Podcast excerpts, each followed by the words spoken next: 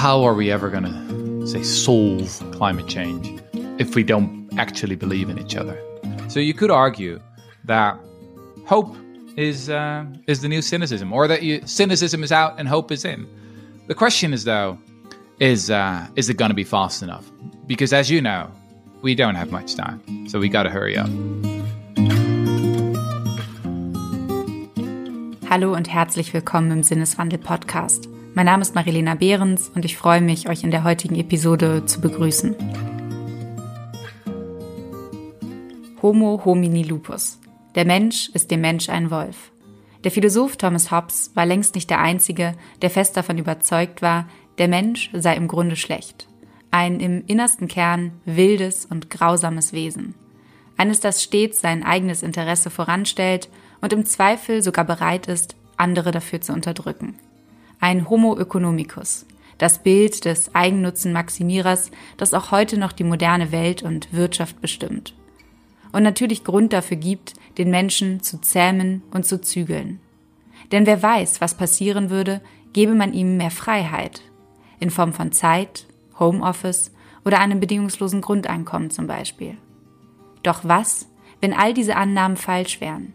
Wenn wir gar nicht so übel, sondern gar im Grunde gut wären? Wenn wir, wie es eigentlich auch den Wölfen, die zu Unrecht als Bestien gelten, auf Solidarität gepolt wären? Was würde ein solches, neues, vielleicht sogar realistischeres Menschenbild für unsere Zukunft bedeuten?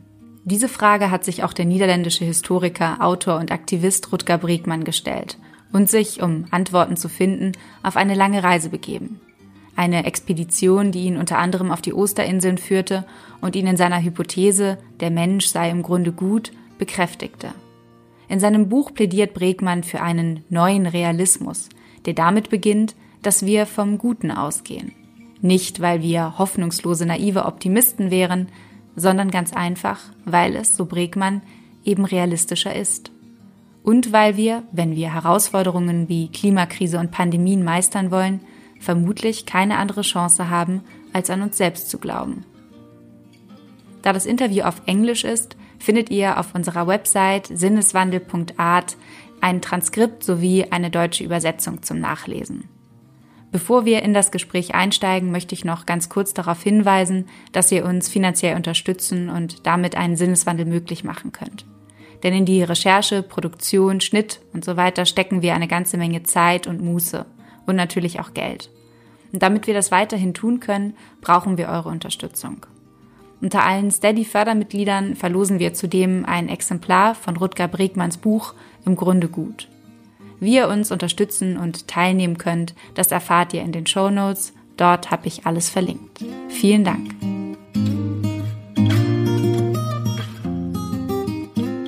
So my first question for you is do you think it is more difficult to be an optimist than a pessimist in our current world and time? Hmm. I never really like the word optimism because to me it it suggests uh, a form of complacency where you say, you know, don't worry, things will turn out to be all right. Just be an optimist. Look at all these wonderful graphs that show that extreme poverty is going down, child mortality is going down, and look at all this extraordinary innovation and technological progress. Things will turn out to be all right. Don't worry about it. And and I think that kind of narrative makes people lazy, right? It makes them complacent. Um, now, the opposite of optimism, pessimism, is maybe also a form of laziness, where especially if pessimism becomes cynicism, then you get into the position where you say, you know, it's pointless anyway. You know, it's it's things are going downhill. We can't save the world. Let's just uh, enjoy our life while it lasts. Um, so, what I like uh, to talk about more is the is the importance of hope. I think hope is really the right word, and that we should choose hope over both optimism and pessimism, because hope is about the possibility of change. It's it's the recognition that things can be different, that it doesn't have to be this way, that we can reorganize our society, reorganize our economy, that there's nothing inevitable about the status quo. And this is also why I think that history is the most subversive of all the social sciences, because it shows us again and again and again that things can be different. that there's nothing natural about, you know, the the current uh, order of things, about the way we've arranged them right now. Um, if you just uh, you know zoom out a little bit and you hear about uh, I don't know taxation in the 50s and the 60s when we had marginal tax rates for the rich of 80 or 90 percent, you're like, huh, I thought that was impossible. Uh, the the economist always told me that the economy would be destroyed if you do that, but actually we did it in the 50s and the 60s and we had much more progress and economic growth back then. So just that's just an example of how history and hope can liberate us from the present and show us that things can be different.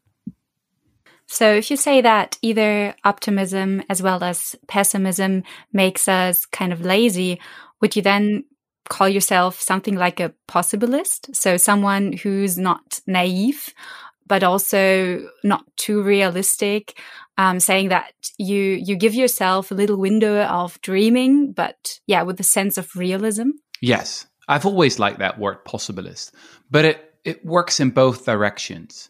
So if you look at what's happening in the US, for example, um, it it is it is hard to imagine for many people. But what we could be looking at is really the breakdown of a whole democratic system, because you know democracy it doesn't instantly die. You know it doesn't get this heart attack and then boom it's gone.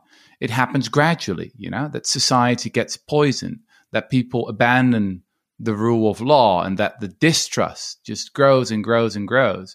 Um, if you would have told Germans in the 1920s, you know, where they would end up in, in the 1940s, I mean, many people wouldn't believe it. They just couldn't believe it. That, but if you if you take a lot of small steps, yeah, then at the end you've traveled a long distance. Um, now, progress works in the same way. So, um, for many people in the say the 18th century, it was unimaginable that there would be a day where we would have abolished slavery, implemented a parliamentary democracy, established equal rights for men and women, and would even be thinking about animal rights, right? That would be unimaginable for many of the philosophers of the Enlightenment, even though they were already talking about it. But to um, to really believe that it you know could happen in practice, that's another thing. Um, so I think that is that is really important to keep in mind. And again, this is where history helps you because it helps you to zoom out. Too often, I think we uh, we overestimate the amount of change that can happen in the next couple of months or maybe the next few years, but we underestimate the amount of change that can happen in one or two decades. And before we start to maybe talk about what kind of change is needed, in your opinion, I would like to ask you something more kind of private. Um, what what do you what do you think made you become an yeah more of an possibilist slash optimist with realism in your life? Hmm. So, I think my my religious upbringing does have something to do with it. Um, my father is a uh, a Protestant minister here in the Netherlands, and he's not he's not a dogmatic kind of person. He doesn't say like, "Oh, Jesus died on the cross for your sins, and you, you should believe this and you should believe that, and if you don't, you go to hell."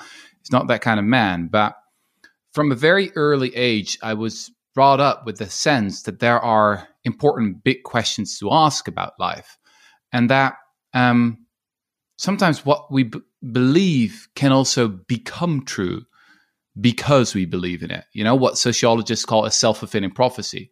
Um, when I was around 18 or 19 years old, I was very much obsessed with the question if I should believe in God, yes or no. And back then I was reading these, these so called new atheists, people like Christopher Hitchens and uh, Richard Dawkins, you know, the bi- biologist, who were all talking about how religion is such a bad thing and that it poisons our society, blah, blah, blah. Um, and I was very enamored by that back then. But as I as I became older, I became more interested not only in the question, what is truth? You know, is this is this a fact? Is that a fact? Does God exist? Is there life after death? But also, what would be the effect of us believing in this or in that? Right? So of the performative power of ideas. And this is something that you especially see with theories of human nature. You know, if we assume that most people are selfish, then we'll create a kind of society where people will behave very selfishly because we'll design everything around it. You know, we'll we will create schools and democracies and even prisons that will, you know, elicit the worst in, in people. Now, if you turn that around, if you assume that most people are deep down quite decent, um, and that we've evolved to work together and to cooperate, and that there's something called survival of the friendliest, for example, um, then then that could actually become true once you assume it.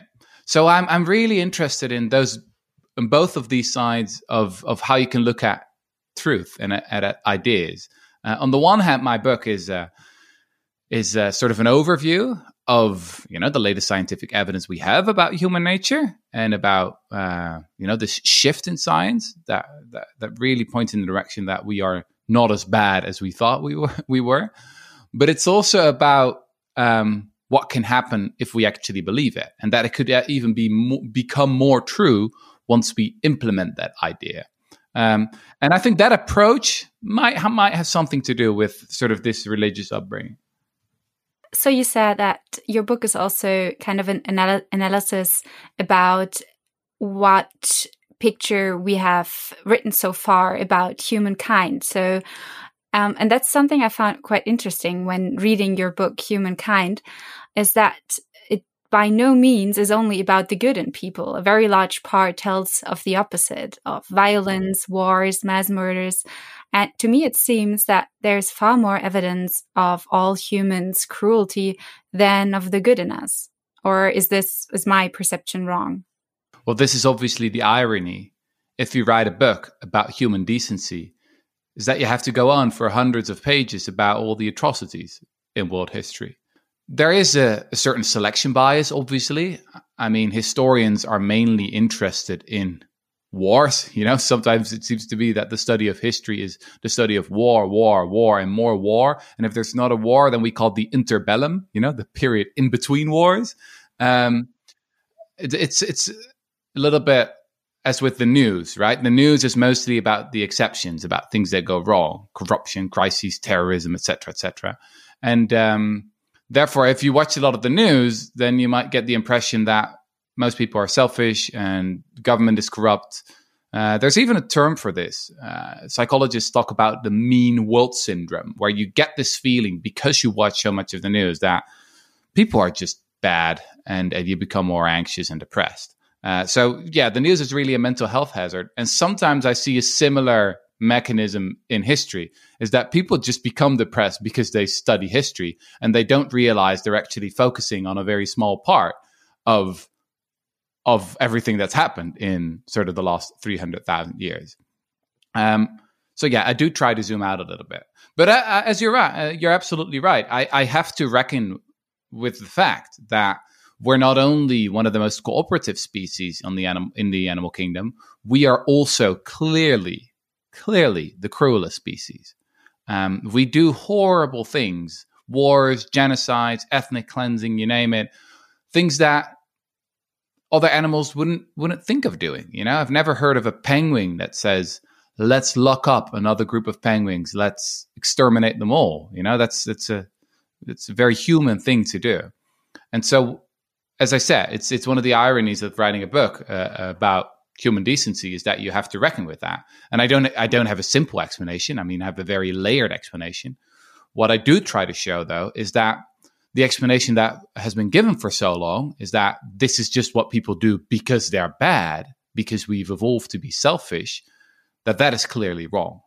Um, actually, very often we do the most horrible things in the name of the good, you know, because we think we're actually helping other people or at least our own people.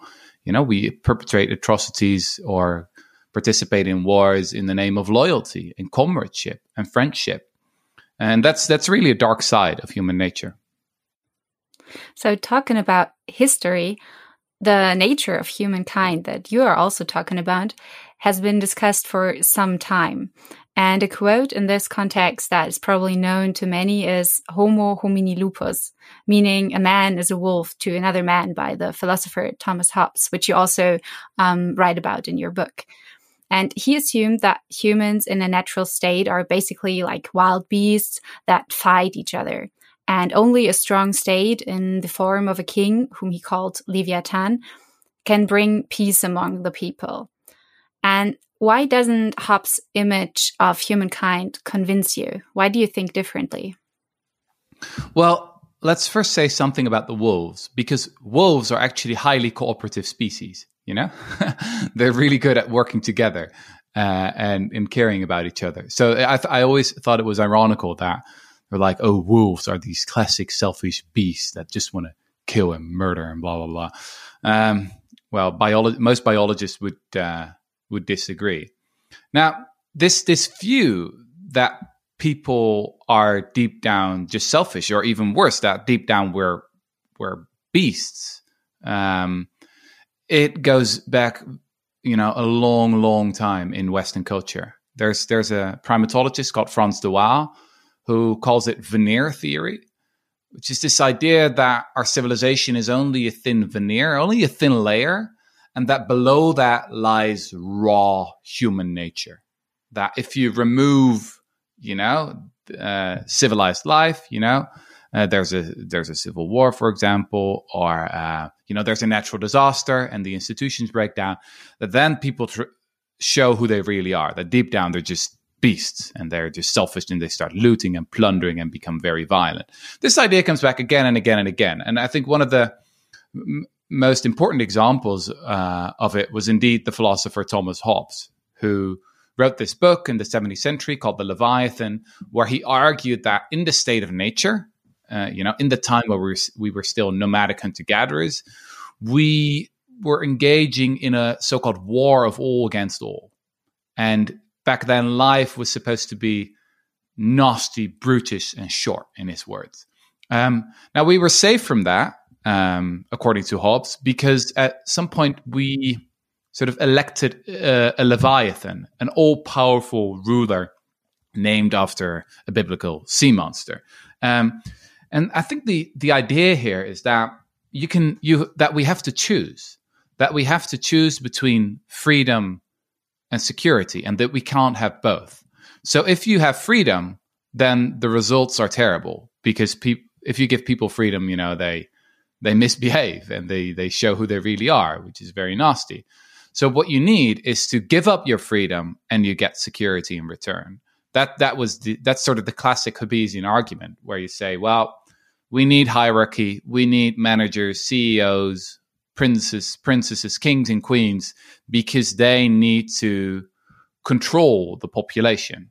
Uh, because if there's no control, then you get anarchy, which is terrible. You know, then uh, then you get all these atrocities. Um, so yeah, you could sort of summarize my book as one big argument against veneer theory. So does it surprise you then that right now during Corona crisis, there's a lot of talk talking about um, the possibility of home home office, and some um, companies realize right now that they can give their employees more freedom than they thought. Does this, yeah, does this surprise you? Well, th there's obviously uh, a tension here because it uh, it goes both ways. In the first few weeks of the pandemics, uh, veneer theory really uh, rose to the surface again when everyone started talking about, you know, people who are hoarding toilet paper and people, you know, uh, thinking about how how long is uh, are we going to be, be able to do this? You know, I've read quite a few op-eds who said, you know, just a couple of months with this pandemic and, and civil society will break down. Um, you know, it's funny to read back those pieces now, by the way. Um, but indeed, uh, it, it's uh, I guess for many employers, it was maybe a bit of a surprise that you can just uh, have your employees at home, and uh, you know they just continue working. Actually, it, the problem was in many cases that people work too hard if they uh, if they work from from home because sort of the difference between your work life and your private life disappears. Um, there's there's indeed and, and this is, I think, a good sign. There's a shift in in management philosophy away from the idea that you sort of have to control your workers and give them instructions all the time, and that if you're not around, they don't do anything. Um, there are many, many examples now from companies around the globe who give their employees way more freedom and and who rely more on what psychologists call intrin- intrinsic motivation. You know that that you want to do something not just for the money or for the status, but because you care about it, because you are curious, because you want to contribute, because you want to help other people, just for the good of the thing itself. Um, now, obviously, the question is um, how significant this movement is, and and sometimes sort of self uh, directed teams, or you know, give that that you give people the ability to work from home are you know not that significant because you basically I don't know give people more freedom to work themselves to death, right? That's often what it means in practice. So you have to be a little bit uh, critical here, but it is an interesting uh, phenomenon. Yeah, so if if we have on the one hand this view on humankind that is a little bit like Thomas Hobbes, who thinks that we are um, that the nature of humans is like a beast, and then on the other hand, we have the option of um, humankind being um, not that bad that we thought of. And one um, philosopher that could be, yeah, this his thesis could be described as an anti- antithesis to Hobbes is uh, Jean-Jacques Rousseau. Uh, for him, it was precisely the state of our culture and socialization that spoiled humans. And only his actual nature, which is hidden behind a mask, is good, according to Rousseau. But I ask myself, isn't it precisely prosperity um, that comes through socialization that has led to the fact that we deal more peacefully with one another today and do not permanently like kill each other? Mm-hmm. Well, on the one hand, you're absolutely right that right now we are living in the most peaceful of all times. And probably prosperity has a lot to do with that. We have seen incredible economic growth and, uh, you know, improved health around the globe. And that makes it much easier to be peaceful, right?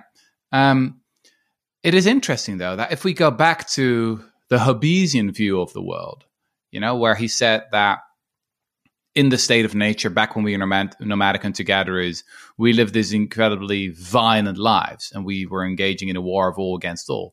Actually, what archaeologists now think is pretty much the opposite. What they've shown in numerous studies is that war is a relatively recent invention of the last, say, 10,000 years.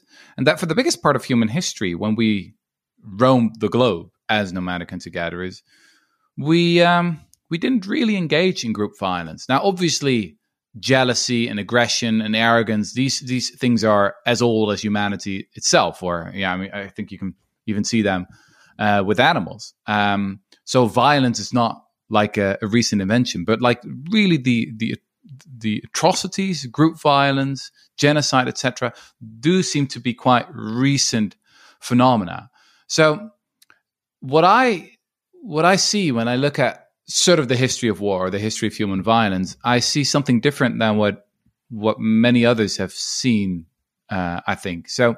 For a very long time, we painted history as this march of progress, where you know we started off as these savages, but then we gradually became more civilized, and we first we became sedentary then we invented agriculture then we moved to cities then we invented the wheel and blah blah blah. And you know, every step was a milestone of civilization uh, that we can celebrate. Now, I think that actually the history of civilization is pretty much the opposite of that, where the biggest part of the history of civilization was actually a total disaster.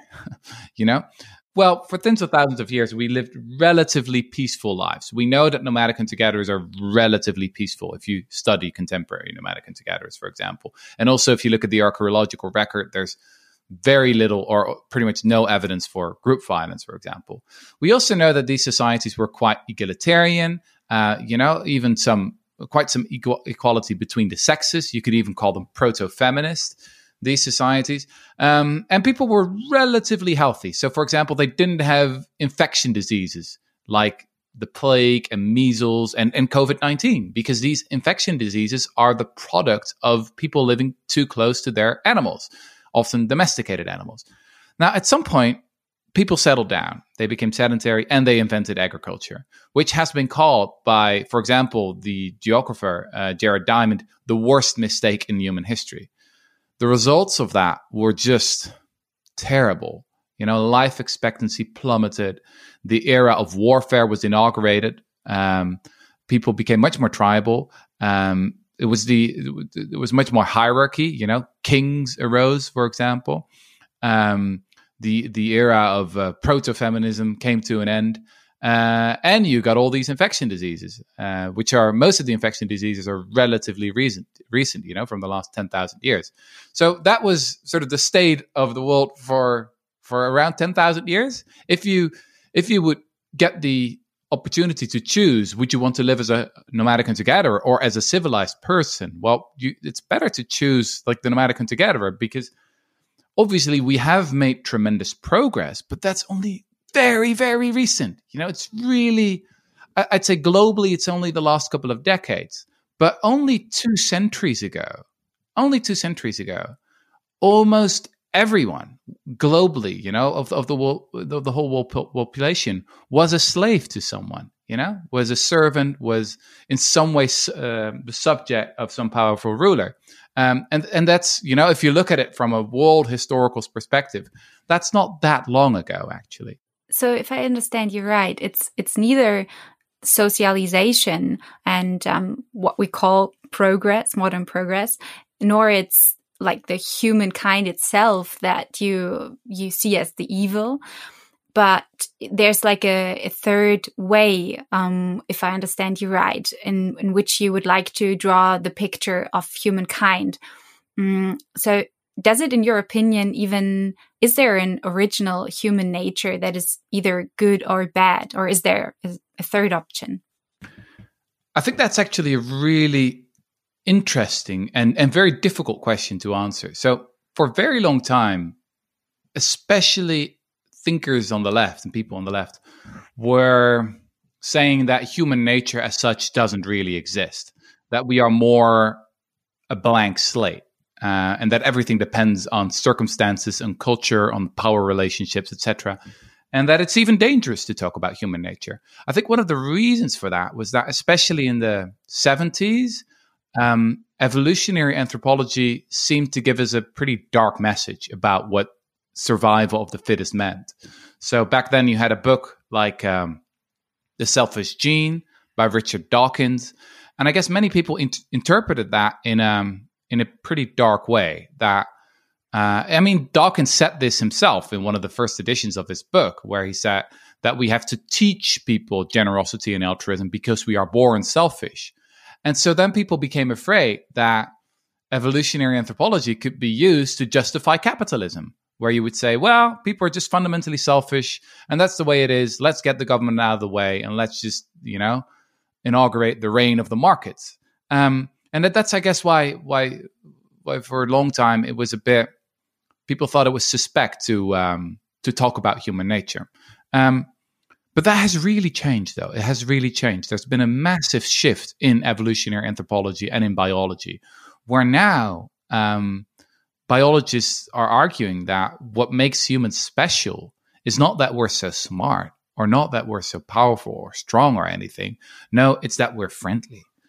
They even talk about survival of the friendliest. There is strong evidence which shows that for millennia it was actually the friendliest among us who had the most kids and so had the biggest chance of passing on their genes to the next generation. And that this has enabled us to cooperate on a scale that no other animal can. Now, that does still leave a huge amount of room for culture. You could even say that it is in human nature to be cultural because it is in human nature to learn from one another, to imitate one another, to copy each other. And so it is within us to build different cultures and to build different ways of looking at life, etc. Um, and this is really what you see if you study nomadic hunter gatherers from around the globe.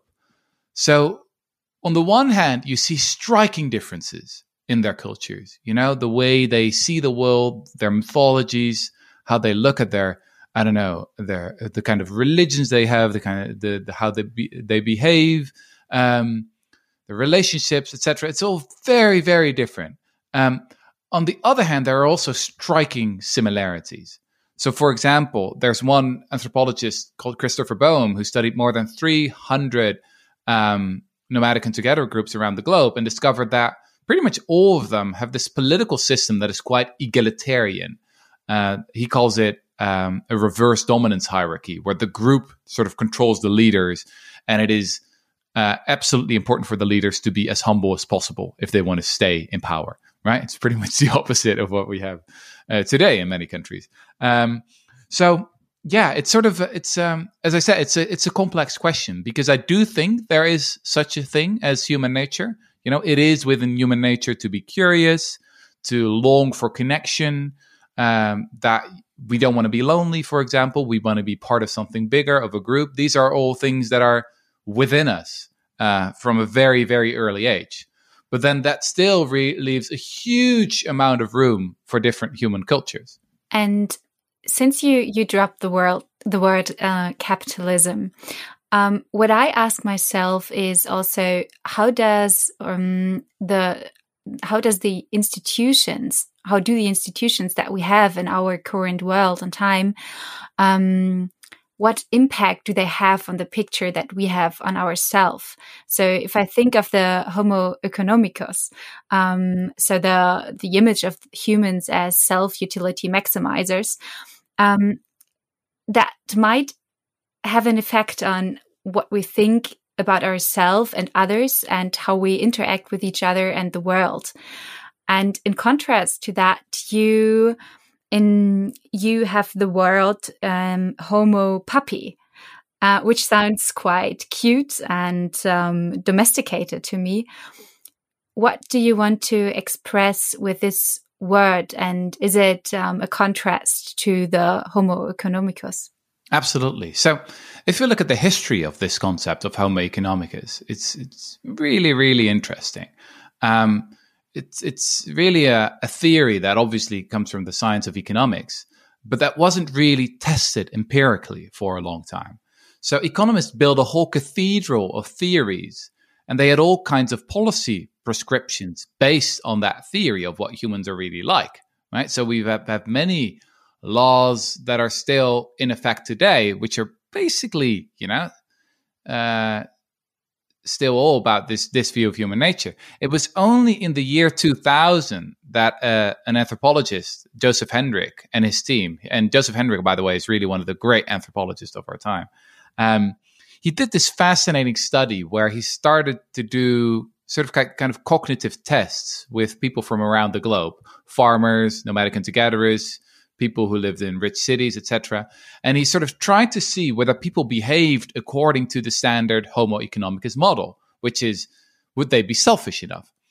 And the funny thing is that he couldn't find people anywhere in the world who behaved uh, in the way that economists said we should behave according to their models and theories. So it didn't really seem to exist.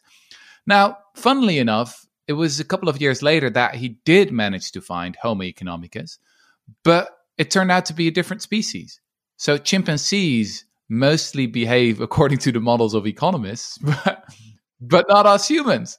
So it's, I mean, it's, it's pretty funny as well. Is that he's he made the remark that all the theoretical work it wasn't for for nothing. We just applied it to the wrong species. But obviously, the tragedy here is that for decades, um, yeah, we've been in the in the grip of a theory of human nature that is simply wrong.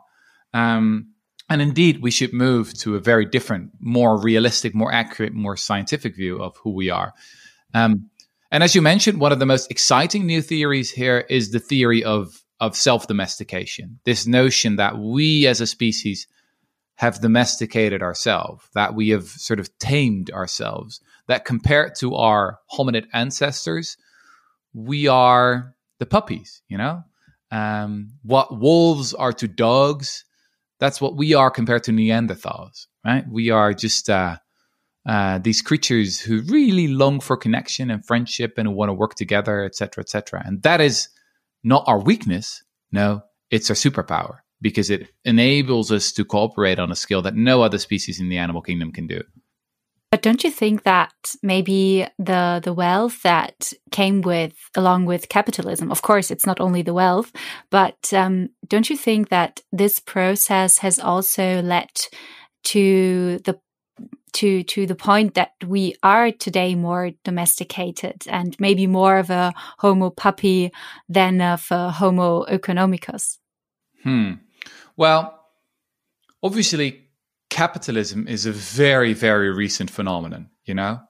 Uh, at least modern capitalism as we have it now from after the industrial revolution. It's like this thing that we only have for two centuries. And that obviously hasn't been able to change human nature because evolution doesn't happen that quickly. Evolution can happen quite quickly you know? So you can see changes in the human genome for example that that only take like uh, i don't know a couple of millennia. Uh, but 200 years is really nothing.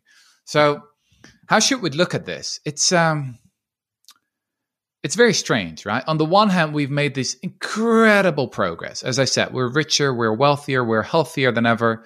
Um, I mean, we're very worried, obviously, about this pandemic right now. But again, from a historical perspective, it's just amazing that so quickly scientists have have come up with multiple vaccines. Vaccines, by the way, are probably the greatest invention in all of human history because these pandemics, you know, we've been suffering from them for, for millennia. And, uh, as, you know, we, we've all heard about the plague, you know, that, that, uh, like, like killed a third of the population, uh, in Europe in the Middle Ages. Um, and now in just a year, we can, can come up with, uh, with multiple vaccines. The question is though, how sustainable all this progress really is are we dancing on top of a volcano? Uh, that's that's the real question because we also know what's happening to the climate and we know what's happening to species that we're in a sixth extinction event. Um, so it's it's basically the biggest gamble in all of human history. That is what civilization is. Um, and it's ba- it's simply too early to tell. we don't know yet whether it was a good idea. Maybe we should have just stayed uh, nomadic hunter gatherers. You know, Neanderthals survived for hundreds of thousands of years by by by hunting and gathering. Uh, so that's that's pretty. Homo erectus uh, was was around for a million years.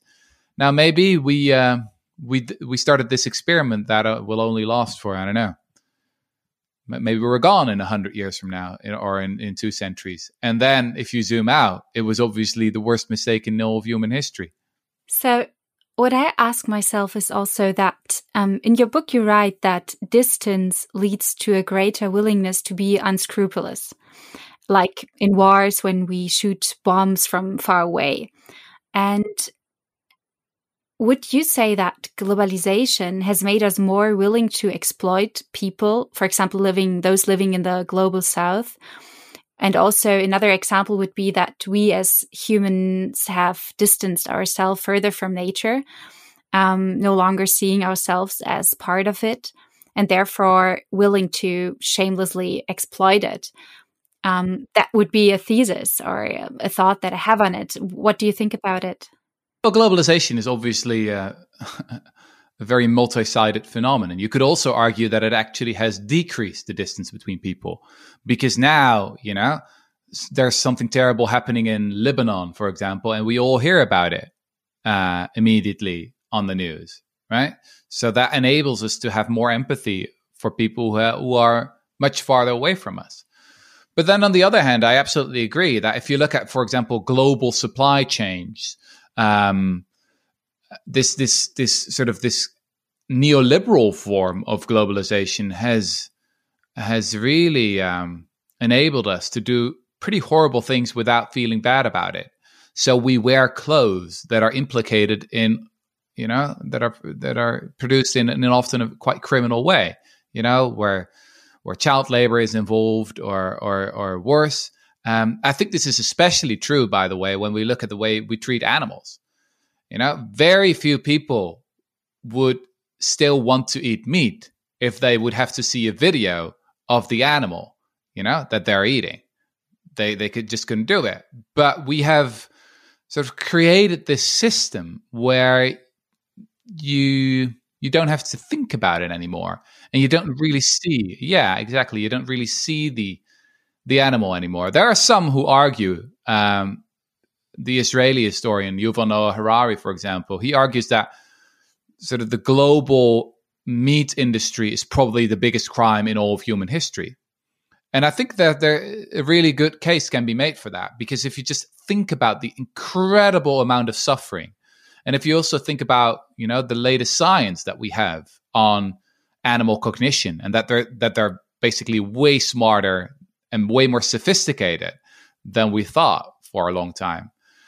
It's really, uh, it's really, really terrible to wrap your head around it. Um, just, just, just the scale of the crime. But wouldn't the solution then be more empathy if we could put ourselves in other people's shoes, wouldn't that inevitably lead to a more peaceful coexistence that would ultimately have a positive effect on our image of humankind? Well, the difficulty is that empathy is such a limited emotion or li limited uh, capacity of humans. So, again, animals are a good example here. A lot of people love their pets, right? People with pets love their pets. And they they would find it a horrible idea, you know, of their say their dog or their cat being locked up the, the way we lock up our cows and and being tortured and mistreated and murdered. Um, they find that horrible, right? But they don't have a problem with eating those cows who are treated in such a way, and um, and I think that shows that empathy works like a spotlight. It works like a searchlight. You just focus on the things that are close to you that are um yeah that that sort of emotionally arouse you. Um while what we actually need is maybe a more rational or distant attitude where we zoom out right and we we don't let us just be guided by our emotions by by sort of what we feel for for those who are close to us, our pets, our friends, our coworkers, our neighbors. But we actually realize that all of humanity deserves our compassion, or maybe all sentient creatures deserve our compassion. I mean, is this like possible with the psycholo- psychology of, of our human kind nature? If, if I can mm-hmm. say that like this. Well, I'll be honest there. It's hard. It's hard. And in a way, it goes against human nature. So, on the one hand, we've evolved to be friendly, to be cooperative, to work together. But the dark side of human nature is obviously our groupish tendencies, our tribal tendencies, is that we tend to think in in group versus out group. And you're part of this group, so therefore you don't like the other group.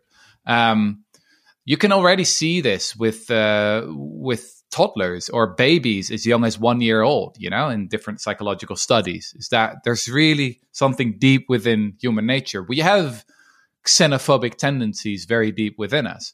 Now, it's not inevitable. There are ways to get around this. Uh, uh, contact really helps. So, if people have more diversity in their own lives, you know, if you have more ethnic diversity and say in, in your institutions, in your schools, then people get used to differences and they become much less xenophobic. Um, and also, if you look at history, you know, we've managed to make quite some progress.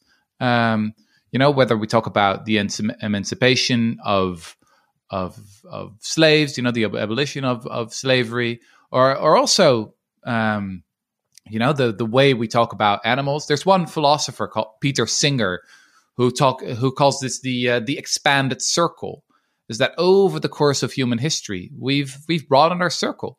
Um, and um, say at the dawn of civilization we mostly cared about our own tribe and then expanded to the city and then to the nation state.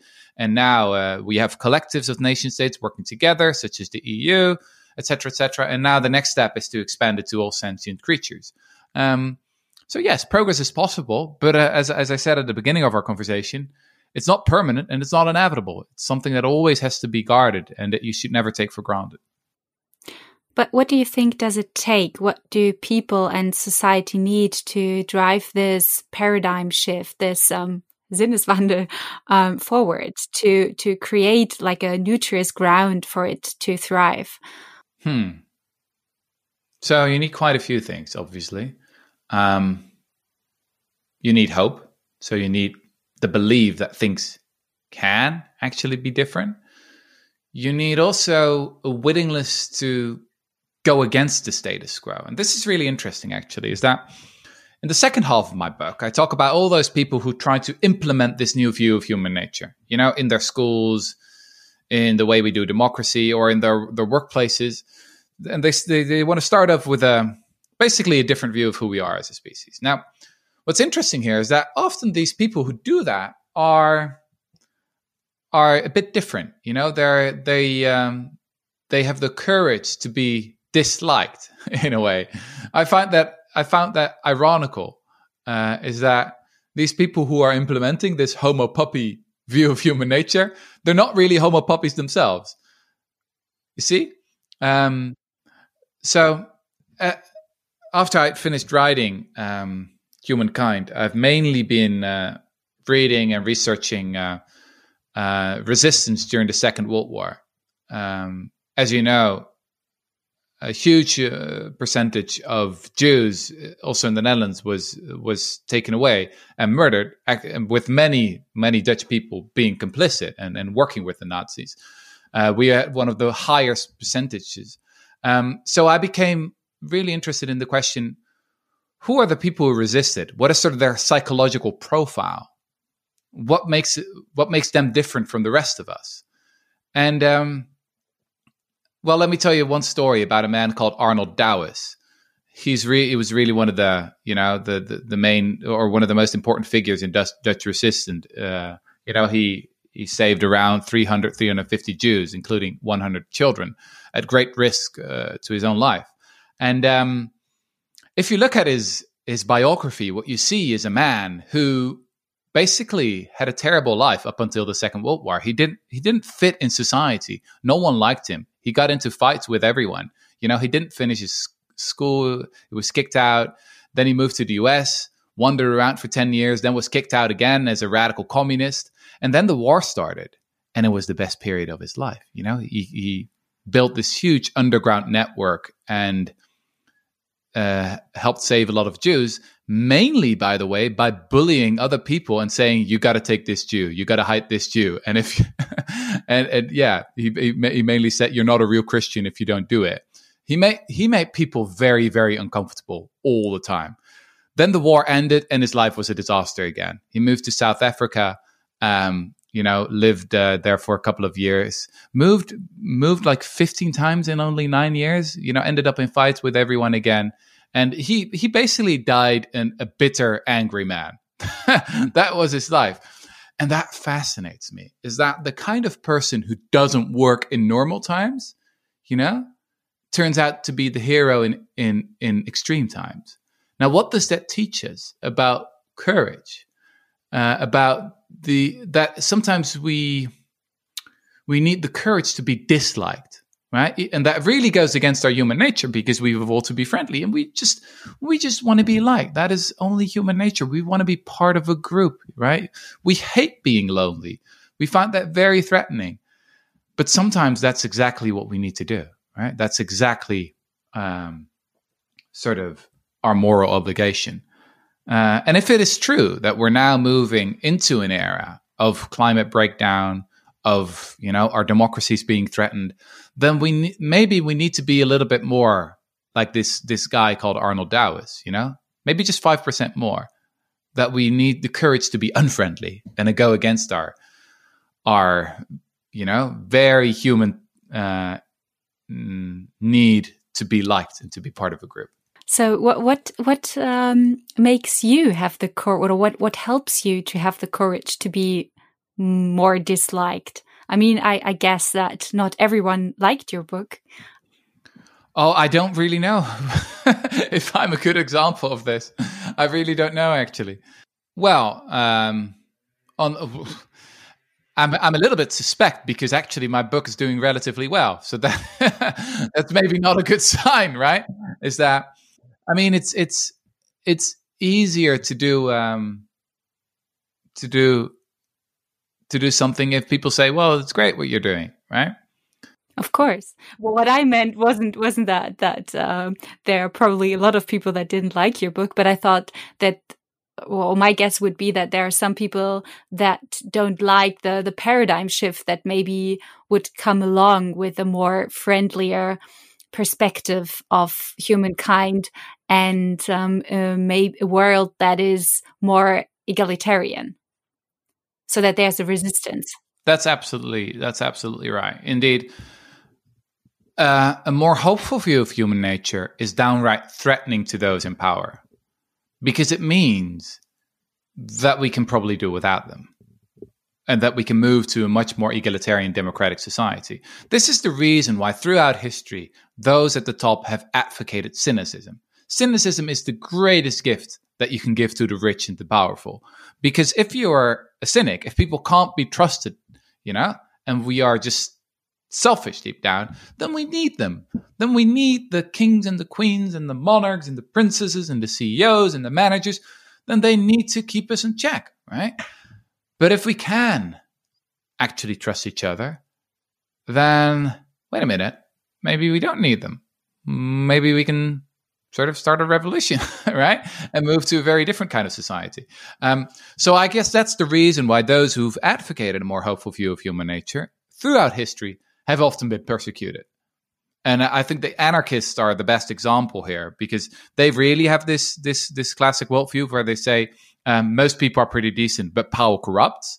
Uh, think of the anarchists like Peter Kropotkin, you know, in the 19th century, the Russian prince turned anarchist. Um, well, he was uh, followed by the Russian secret service around the globe. You know, he, he really had he was he was in prison because of what he thought. Um, because these powerful people they they really know what's at stake. If if people start trusting each other too much, then uh, that could mean, uh, yeah, their power is threatened. I would actually like, um, yeah, at the end to quote one of the paragraphs of your book, which I find very interesting. Um, so you write, to believe in the bad in humans is strangely comforting. Actually, we are freed as a result. When most people are bad, resistance and engagement don't make much sense. On the other hand, anyone who claims that humankind is basically good has to think much more intensively about why the evil exists, and therefore has to take the initiative, initiative because then resistance and commitment make sense. So, my question now is Do you think that with a fundamentally optimistic image of humankind, we could also better cope with challenges such as climate change or the corona pandemic? Well, it's not enough, but it's an absolute prerequisite. Absolutely. Because how how are we ever going to say solve climate change um, if we don't actually believe in each other? You know, in my book, I tell the story of Easter Island Easter Island has has long been seen as a warning for our modern civilization because here you had this very remote place, you know, the most remote place in the whole world, where people um, lived for hundreds of years, but then they started building all these crazy statues, right? People have seen them, you know, the, of these huge heads. But in order to build all those statues, they had to cut down the trees. And so there was massive deforestation, and then they couldn't produce enough food anymore. Civil war broke out. They came, became cannibals and destroyed their society. Right? That's a story that for a very long time has been told by people about Easter Island, um, and seen as a sort of a parable for our future. Is that we're doing the same thing. Now, again, what's interesting here is that archaeologists and anthropologists have re-examined the evidence of Easter Island and have actually found something very different. What they found is resilience. Is that yes, indeed, there was deforestation, probably because of the plague of rats and not because they built so many statues. Um, but that after that, they innovated and they became came up with new agricultural practices that actually increased the production of food on the island. Now, this resilience is not inevitable. You know, it's not a given.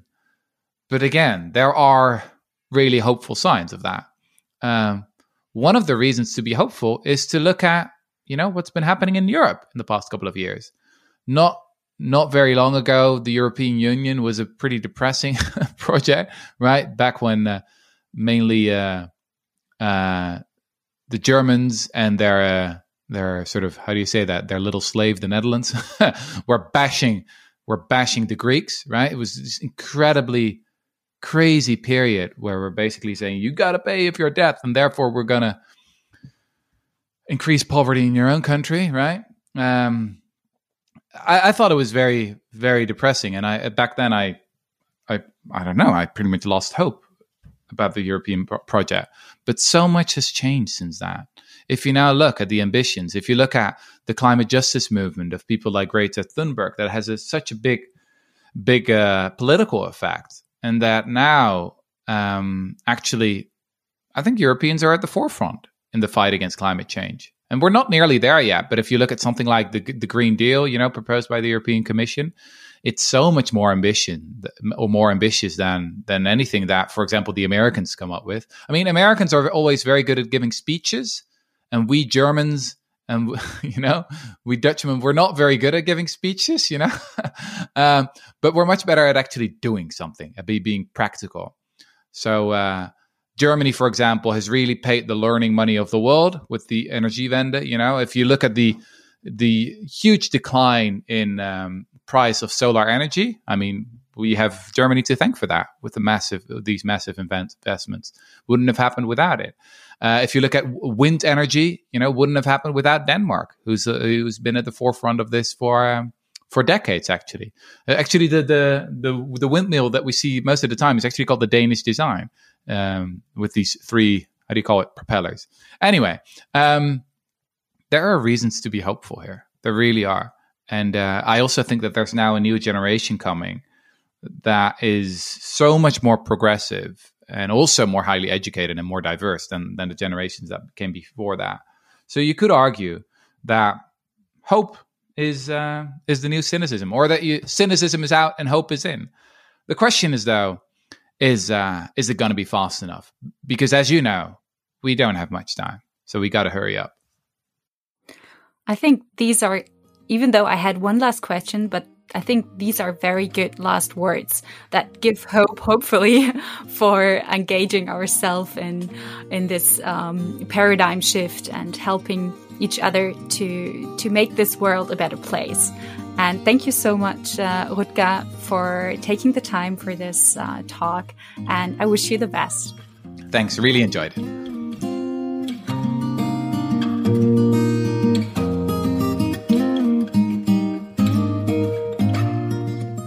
Vielen Dank auch an euch fürs Zuhören. Wenn das Interview euch gefallen hat, dann teilt es gerne mit Freunden und Bekannten. Und darüber hinaus würden wir uns besonders freuen, wenn ihr unsere Arbeit als Fördermitglieder unterstützt. Das würde uns insofern sehr helfen, damit wir nicht auf Werbung angewiesen sind und zudem alle am Podcast Beteiligten für ihre Zeit und Arbeit, die sie investieren, honorieren können.